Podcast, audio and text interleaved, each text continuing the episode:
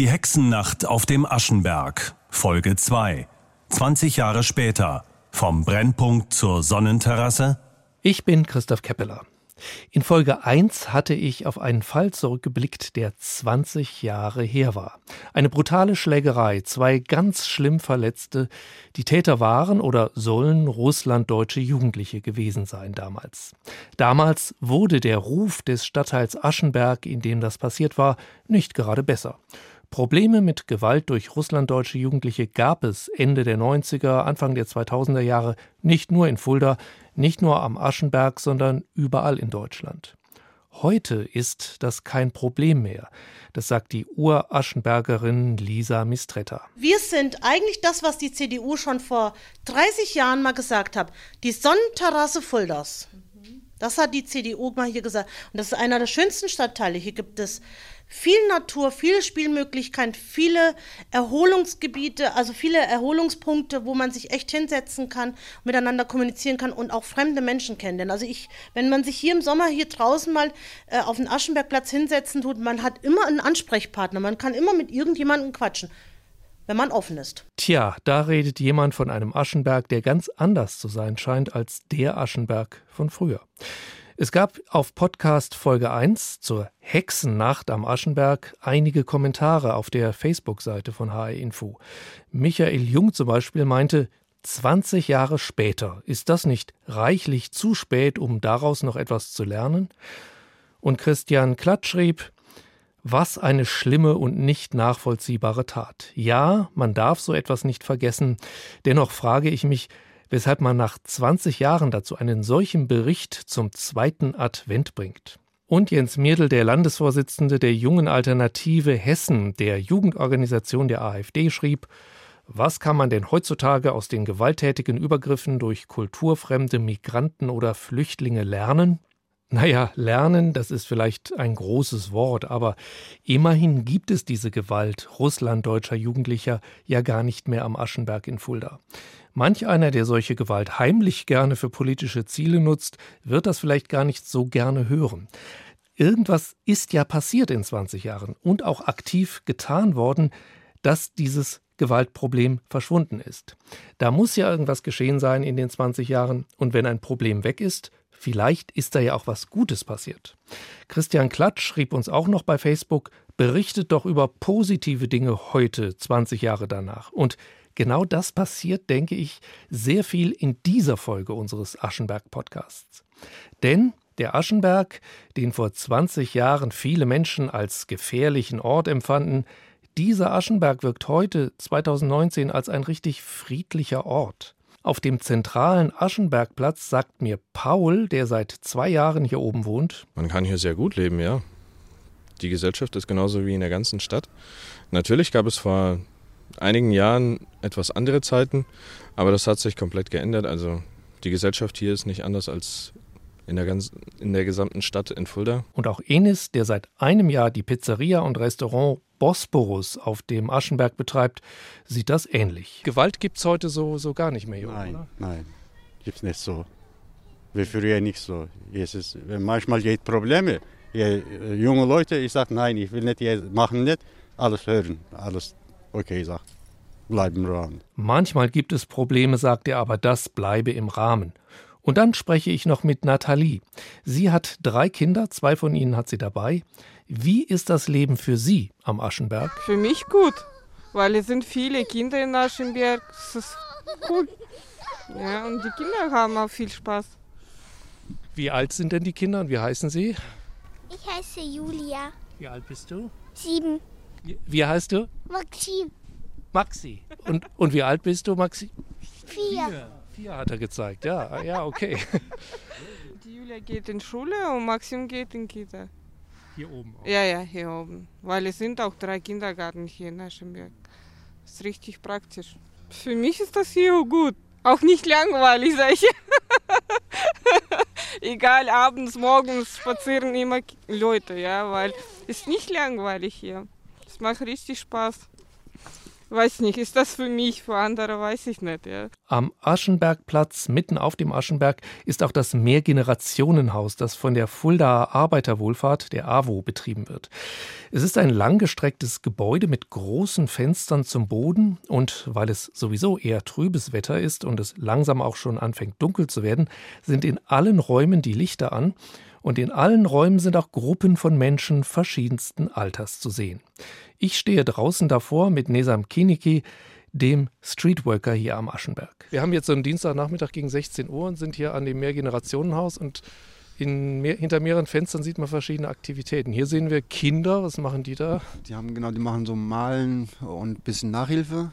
Ne? Nachhilfe. Und dann waren ja noch die alten Damen, die, die, die, die älteren Damen sozusagen, die, die sich gemeinsam treffen, Kaffeeklatsch sozusagen, wenn man so sagen will. Mhm. Also die sich austauschen. Und dann in dem großen Saal ist Bauchtanzunterricht äh, gerade für verschiedene Aktivitäten, was hier auch oben am Stadtteilfeste oder so, wo das aufgeführt wird.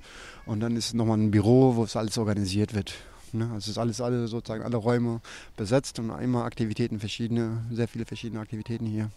Also ein Angebot für, für die Stadtteilbevölkerung hier am Aschenberg, wo auch viel sozusagen so intergenerational gearbeitet wird, ne, wo halt eben zwischen den Generationen auch dann äh, auch hier ein Raum stattgefunden wird, wo dann Austausch findet. Also nicht nur Generationen, also vom Alter, sondern auch von Nationalitäten. Ne, wir haben Deutsche, wir haben russisch sprechende Menschen, wir haben arabisch sprechende Menschen, wir haben so viele verschiedene äh, Gruppierungen und die treffen sich hier und nutzen die Aktivitäten. Und das, dadurch ist auch diese Arbeit, was ja so, mm, beziehungsweise was jetzt so von den Leuten man hört, es ist ein ganz normaler Stadtteil. Ne? Ist ein aktiver Stadtteil und auch lebe, lebensfreudiger Stadtteil. Ist das ein bisschen beabsichtigt, dass man die alle so diese Aktivitäten so durch die Fenster wie aus so einer Galerie sehen kann, dass man sich denkt, ach, da hätte ich auch mal Lust drauf oder das wäre auch was für meine Kinder?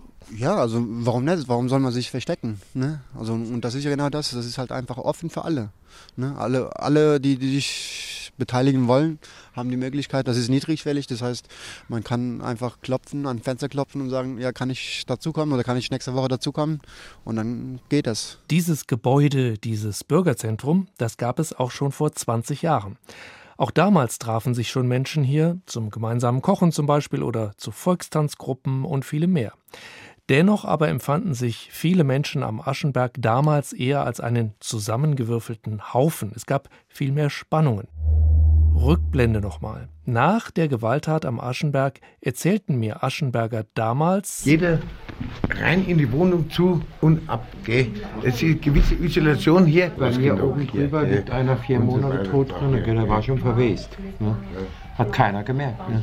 Das hat, es hat zwar immer mal gerochen, man hat einen Hausmeister angesprochen, ach ja, da ist ein Urlaub. Ne? Kein Sau kümmert sich darum. Ne? Das ist diese Isoliertheit. Also jeder will für sich nur und ja nicht mit dem anderen. Ne? Der Aschenberg, ein Ort, wo Menschen isoliert, anonym in Hochhäusern lebten. Es war gefährlich, nachts auf die Straße zu gehen, niemand war interessiert am anderen, ein zusammengewürfelter Haufen, ein Stadtteil ohne Identität, ein soziales Ghetto. So hieß es damals vielfach am, im und vor allem über den Aschenberg. Heute klingt das vielfach ganz anders, sagt zum Beispiel Lisa Mistretta. Ja, das hat sich geändert, sogar besser. Ist auch besser geworden dadurch, dass, wie gesagt, auch alle zusammenhalten und alle miteinander äh, kommunizieren und sich vernetzen. Ich muss dazu sagen, der Aschenberg ist tatsächlich zusammengewürfelt. Also ich bin hier groß geworden, ich habe die Amerikaner erlebt, die Polen, die Russlanddeutschen, ja, die Gastarbeiter dazwischen auch und jetzt äh, die Geflüchteten. Also es ist wirklich so, dass hier einfach alles zusammengewürfelt ist und irgendwie die Menschen miteinander doch klarkommen. Es gibt immer Ausnahmen und ich glaube, da wird es kein Dorf, keine Stadt, kein Stadtteil geben, wo es die nicht gibt. Ja, und der Aschenberg hat ja für viele in der Stadt, für viele Jugendlichen auch einen ziemlichen Anziehungsmagnet. Die kommen gerne hier hoch zum Feiern, was wir nicht so gerne mögen, aber sie sagen halt Hochhäuser und das wäre hier angeblich ein Ghetto, aber ich sage, da werde ich echt wütend. Der Aschenberg ist kein Ghetto. In Hochhäusern feiern, das ist sogar so cool, dass Jugendliche von woanders extra dort herkommen? Na, da hat sich in den 20 Jahren wohl tatsächlich allerhand getan. Manfred Ernst, heute 80 Jahre alt, hat 13 Jahre lang bis in dieses Jahr hinein Deutschkurse auf dem Aschenberg für Zuwanderer gegeben und sich sehr stark ehrenamtlich am Aschenberg engagiert. Auch für ihn, der in einem Nachbarstadtteil lebt, hat sich der frühere soziale Brennpunkt verändert. Nein, ich denke, ein sozialer Brennpunkt ist es nicht mehr.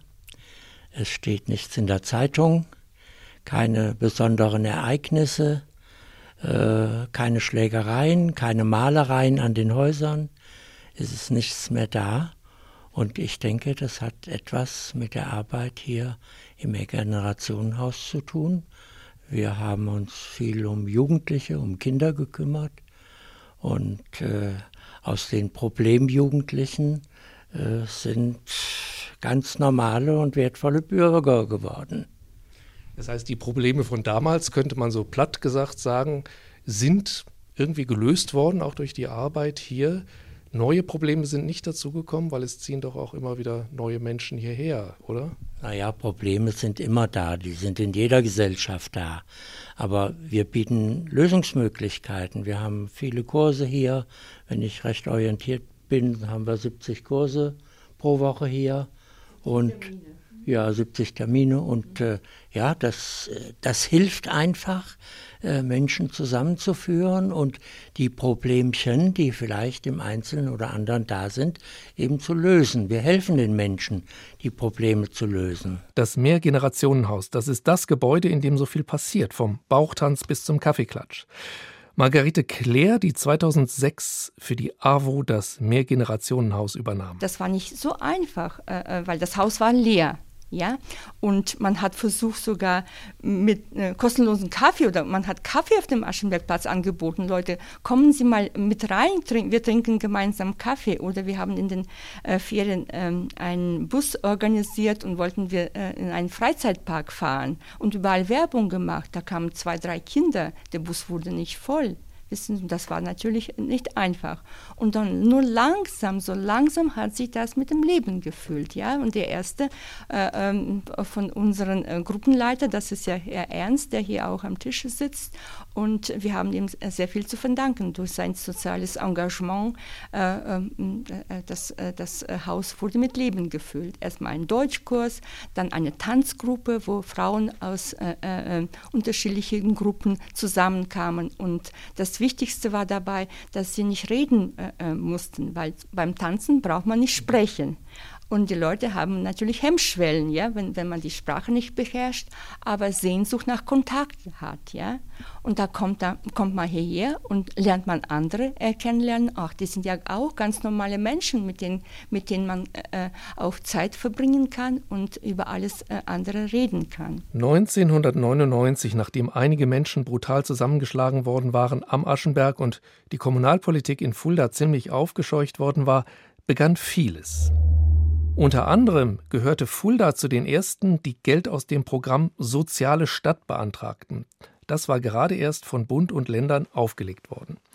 Sechs Millionen D-Mark waren das damals für die Stadt Fulda. Davon musste die Stadt selber ein Drittel, also zwei Millionen Mark, etwa eine Million Euro zahlen.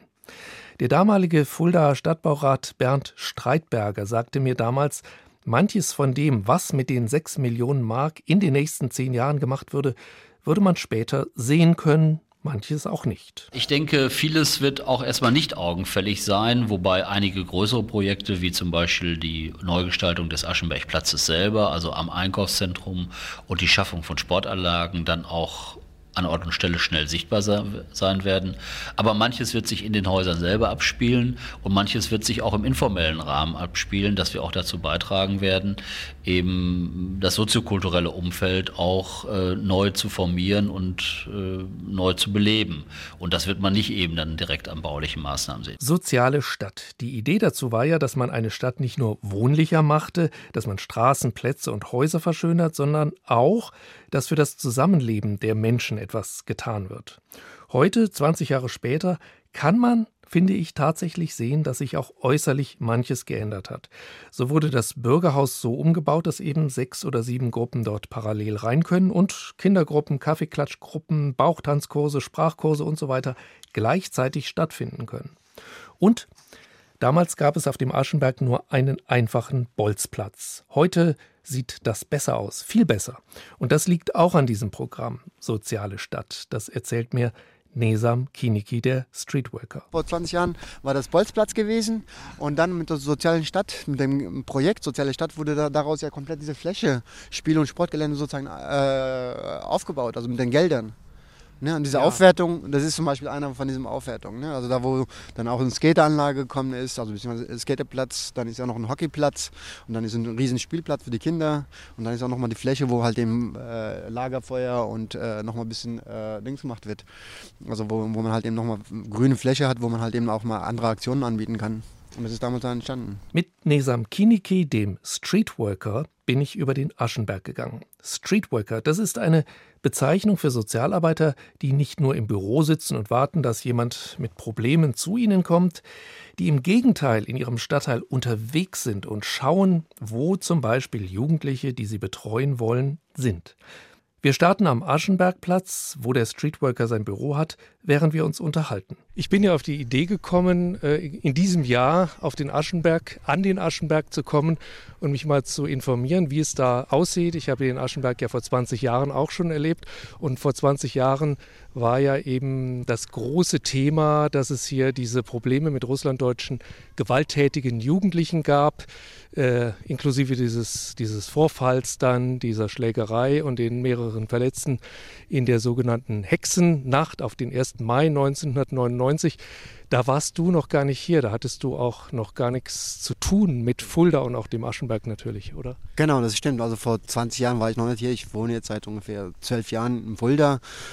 Und am Aschenberg bin ich seit ungefähr Pi mal Daumen jetzt acht, neun Jahre äh, tätig und zu der genannten Hexen Hexennacht oder die, diese Tätigkeit, also beziehungsweise dieser Vorfall, was da passiert ist, es hat sich sehr viel, sehr viel, also wirklich sehr viel äh, entwickelt, also im Positiven entwickelt. Der Stadt Bild, äh, also nach außen, aber auch nach innen, hauptsächlich eigentlich nach innen, hat sich so verändert, dass es einfach ein ganz normaler Stadtteil geworden ist, wo ganz normale Bürger auch ganz normal sozusagen, also in Anführungszeichen, auch ihren Alltag hier äh, ohne großartige Probleme äh, leben können und hier auch sich sozusagen heimisch fühlen. Also diese Jugendlichen, die es damals gab, die hier auch, äh, ich habe es selber natürlich nicht erlebt, aber wie man ja auch erzählt hat und kolportiert hat, die dann tatsächlich hier teilweise auch rumgelungert haben, nichts zu tun hatten, dann äh, Alkohol gekauft haben und sich teilweise auch sinnlos betrunken haben und dann gewalttätig wurden. So muss es ja zumindest äh, teilweise hier am Aschenberg gewesen sein. Das gibt es so gar nicht mehr? Nee, also es gibt, also diese, diese Ereignisse, was damals stattgefunden haben und was jetzt sozusagen, also im Vergleich, es ist viel, viel, viel weniger geworden ist. Natürlich gibt es noch Jugendszene spezifische Problemlagen und wo einfach äh, daran auch äh, verschuldend ist ja auch, dass halt eben auch wenig Raum für Jugendliche gibt. Ne? Und wo halt eben, wo die Jugendliche sich aufhalten können oder halt eben das machen können, was sie möchten. Aber so diese Kriminalität oder was weiß ich, also als diese Situation, das ist halt eben viel, äh, viel äh, Vandalismus oder sowas, das ist eigentlich kaum noch. Wir kommen zu einer Hütte. Auf dem Weg kommen uns einige Jugendliche entgegen, die vorher wohl in der Hütte waren. Sie haben es eilig, vermutlich deshalb, weil sie nicht interviewt werden wollen. Diese Scheu ist irgendwie immer gleich geblieben, davor etwas in ein Mikrofon sagen zu sollen. Die Hütte haben er und seine Mitarbeiter mit den Jugendlichen zusammengebaut, sagt Nesam Kiniki. Es ist halt ein Treffort, wo Jugendliche einen Schutz haben, ein bisschen. Also sozusagen eine Witterungsbedingung, ein bisschen Schutz haben und hier halt eben sich treffen sich austauschen können und wo wir immer wieder vorbeikommen und gucken, was ist gerade bei den Jugendlichen los, wo wir dann halt einfach unsere Erstkontakte mit denen äh, starten können oder Erstkontakte oder Erstkontakt eingehen und dann halt eben auch dann wieder in unseren äh, Projekten mit einbeziehen dann oder beziehungsweise gewinnen. Mhm. Ne? Also überzeugen oder beziehungsweise mit denen in diese Beziehung Arbeit vertiefen. Und wenn wir eine Beziehung zu denen haben, dann kommen die auch, die nutzen auch unsere Angebote. Wir gehen weiter und jetzt treffen wir doch zwei 16-Jährige, die ein paar Worte mit uns wechseln. Beide sind hier geboren und sie, sagen sie, mögen das Leben hier. Das ist sehr schön, weil man hier aufgewachsen ist.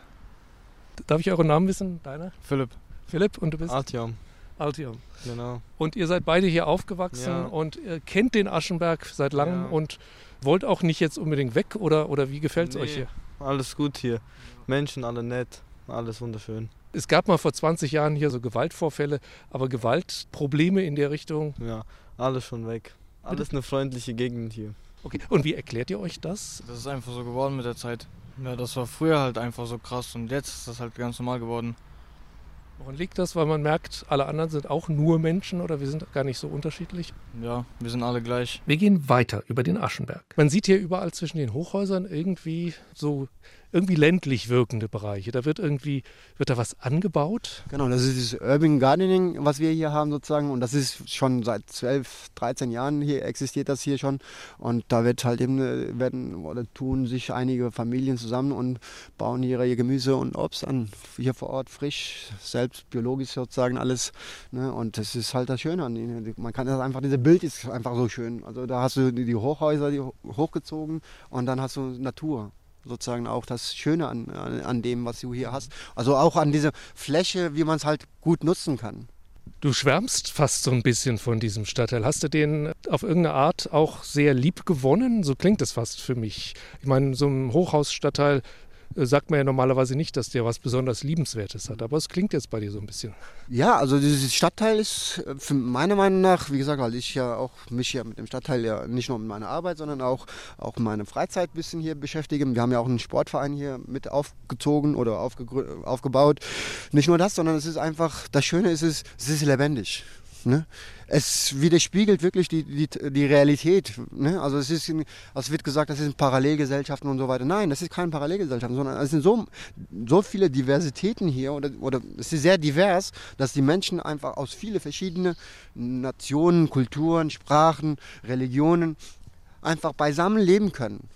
Und jeder hat seinen Raum. Und friedlich? Und friedlich, genau das. Es gibt natürlich immer wieder Idioten und diese Idioten gibt es aber überall. Das ist nicht irgendwie, das hat nicht, äh, also Idiotie, sagen wir mal so, hat nicht mit Nation, mit Religion oder mit der Sprache zu tun, sondern Idiotie ist Idiotie. Ne? Und es gibt überall. Jetzt kommen wir zu einem Gotteshaus. Es sieht nicht direkt aus wie eine Kirche, sondern eher wie ein sehr überdimensioniertes Wohnhaus. Johann Enz empfängt uns. Er ist der Pastor der christlichen Brüdergemeinde, der vor allem Russlanddeutsche angehören.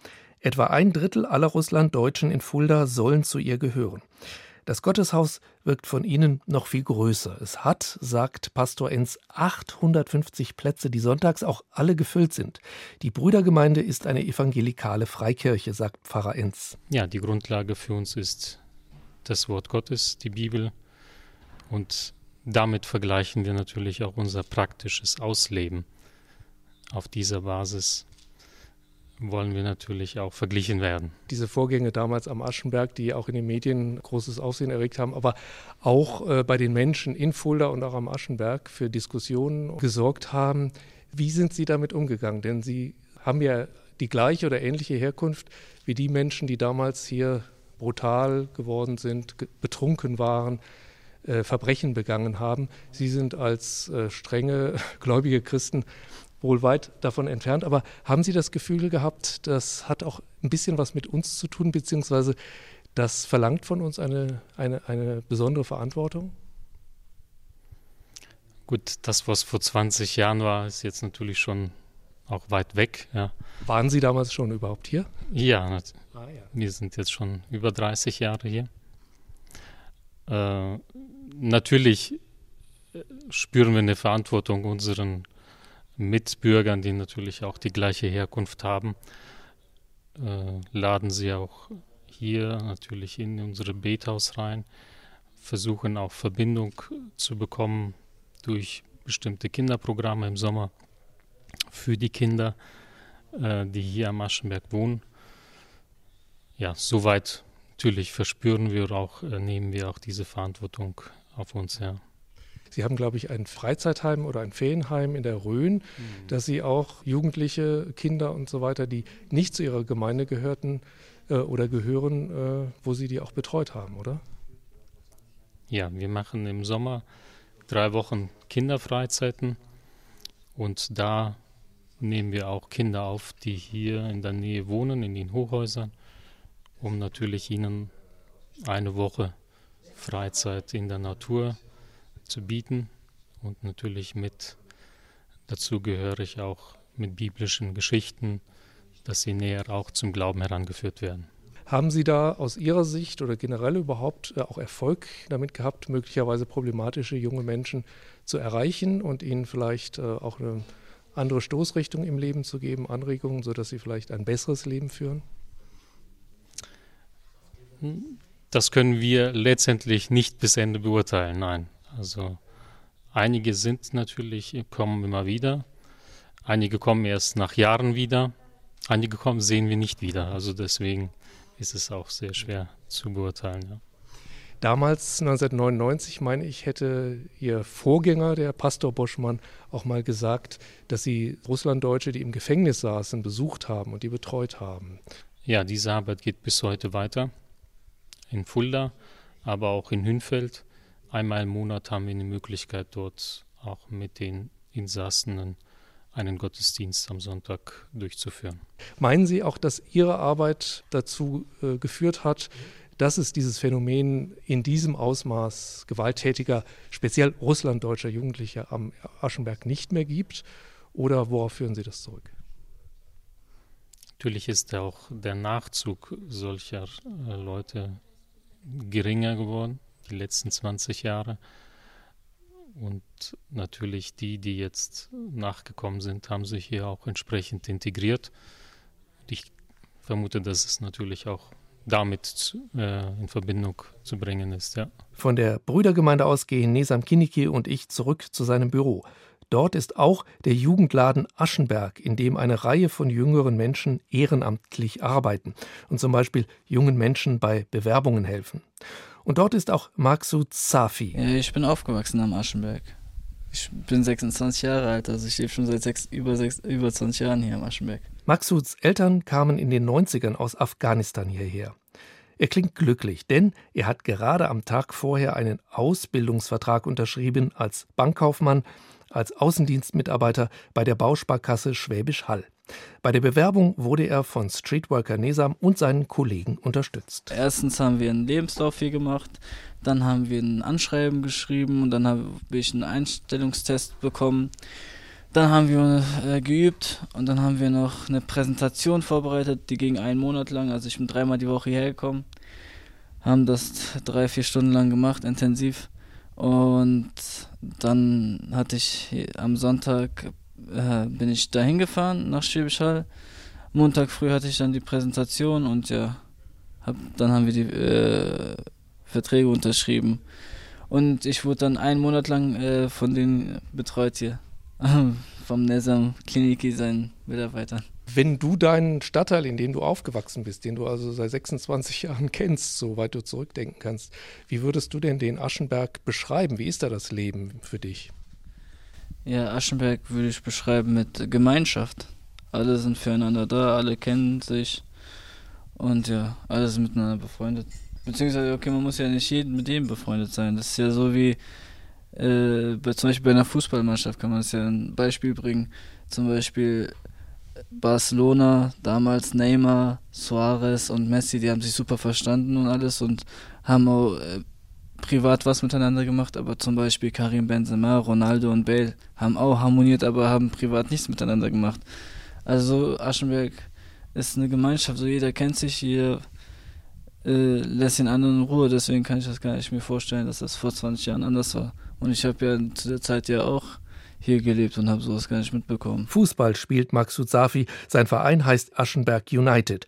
Und vielleicht steht dieser Verein auch sehr beispielhaft für das, was sich am Aschenberg verändert hat. Vor 20 Jahren hatten Lisa Mistretta und andere versucht, in ihrem Stadtteil einen eigenen Sportverein aufzubauen. Inter Aschenberg hieß er, ihn gibt es aber nicht mehr.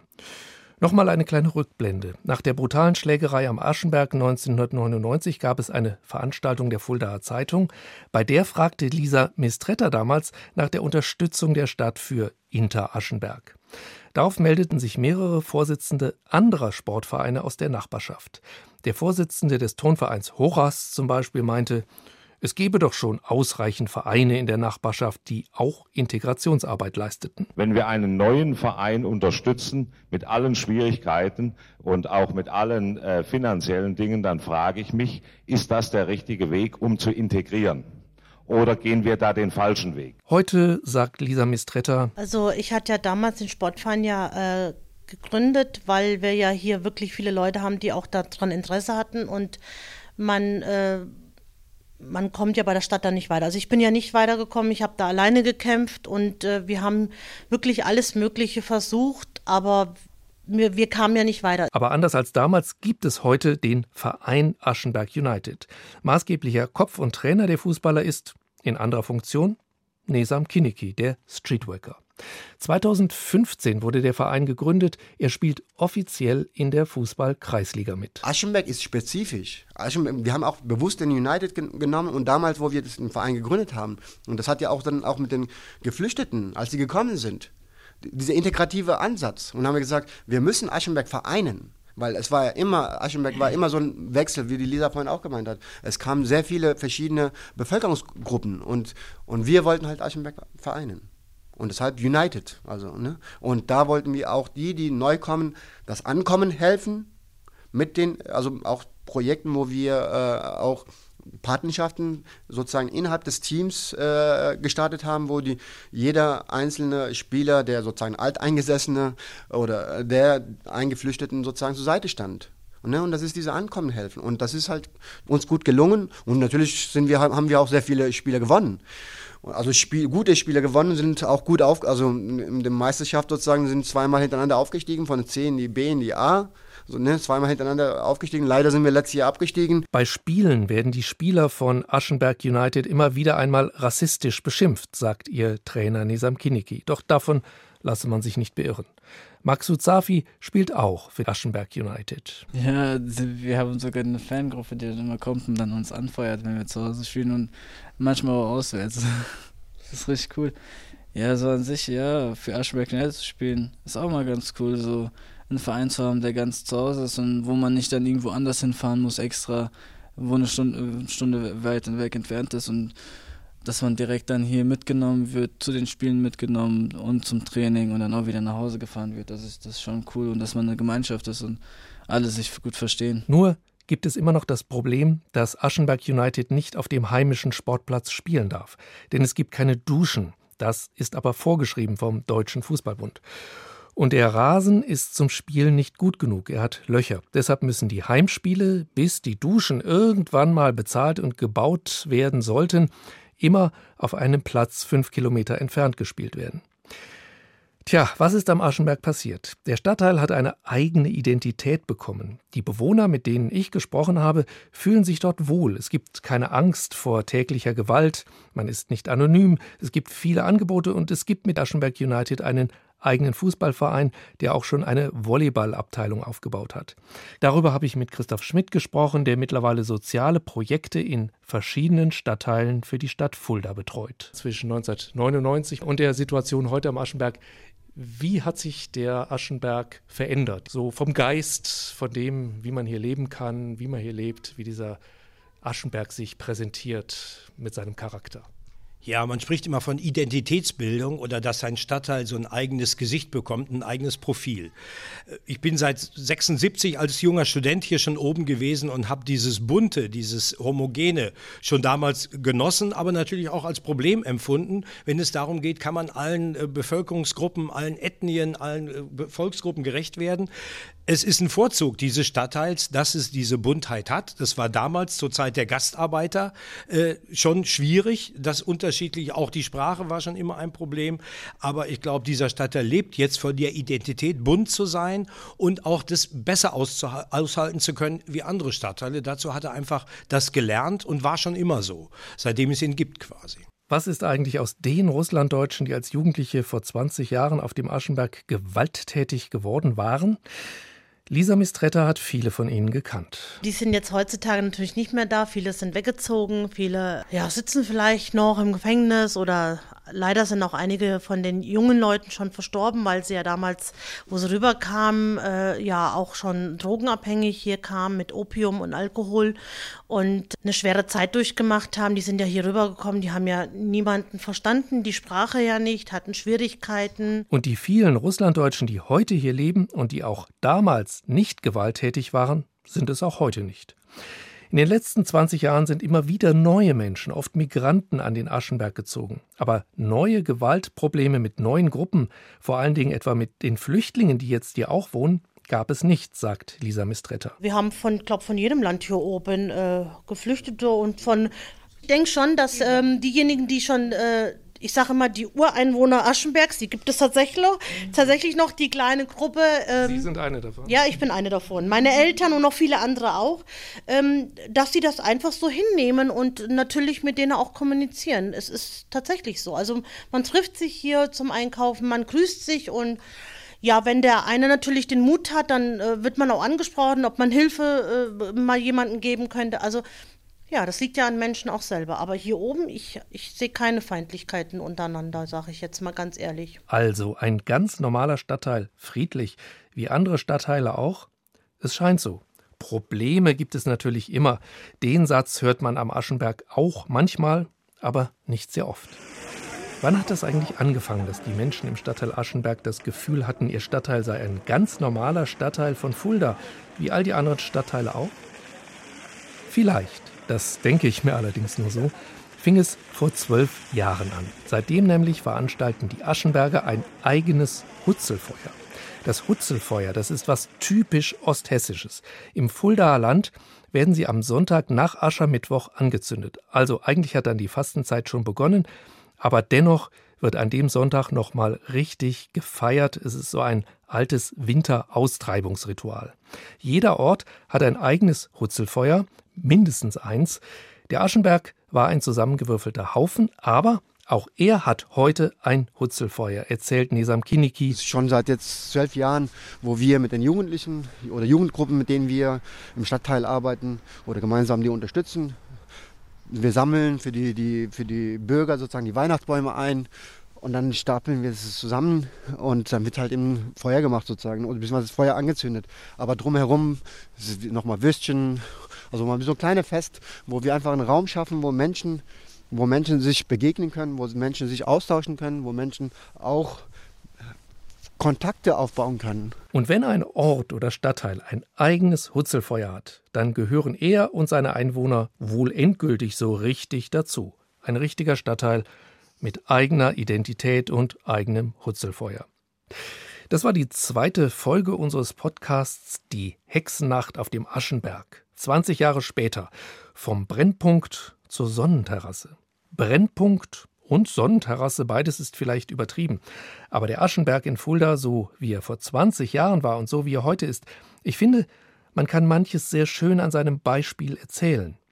Über Probleme mit Integration, über Fremdenhass und Rassismus, über viele Menschen, die ernsthaft alles tun, damit solche Probleme wirklich überwunden werden und wie man es schaffen kann mit Geld und staatlich geförderten Projekten, aber auch vor allem mit dem vielen Engagement vieler Bürgerinnen ein Zusammenleben vieler ganz verschiedener Menschen zu gestalten.